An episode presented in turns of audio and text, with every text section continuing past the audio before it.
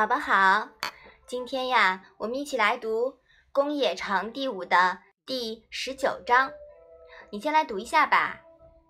季文子三思而后行，子闻之曰：“在，思可矣。”妈妈，季文子是谁呀？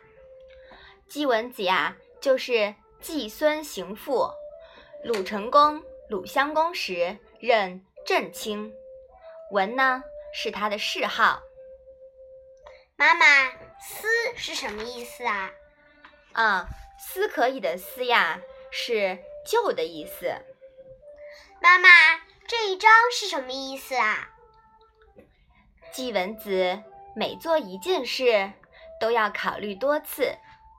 孔子听到了，说：“考虑两次也就行了。凡事三思，一般来说是谨慎的做法。为什么孔子听说以后，并不同意季文子的这种做法呢？”关茂庸的《论语集》这本书里面有这样的一句描述。文子生平，盖祸福利害之计太明，故其美恶两不相掩，皆三思之病也。其思之至三者，特以事故太深，过为谨慎。然其流弊将至利害寻一己之思矣。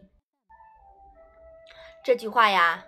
说了就是，当时季文子做事过于谨慎，顾虑太多，思太过而行不足，优柔寡断，所以就会发生各种弊病。孔子也认为，想的太多，弊病一生。对了，宝宝，你还记得在之前的章节里面？有这样一句话，是孔子说颜回的，说他想多了，是怎么说来着？是说回也闻一语之十，次也闻一语之二。对，在这一句话里面呀，孔子赞赏了子贡一语之二的这样的一种思考方式，觉得颜回一语之十是让人。有点无语的，可见啊，有时候想多了未必是好事情。好，我们把这一章复习一下。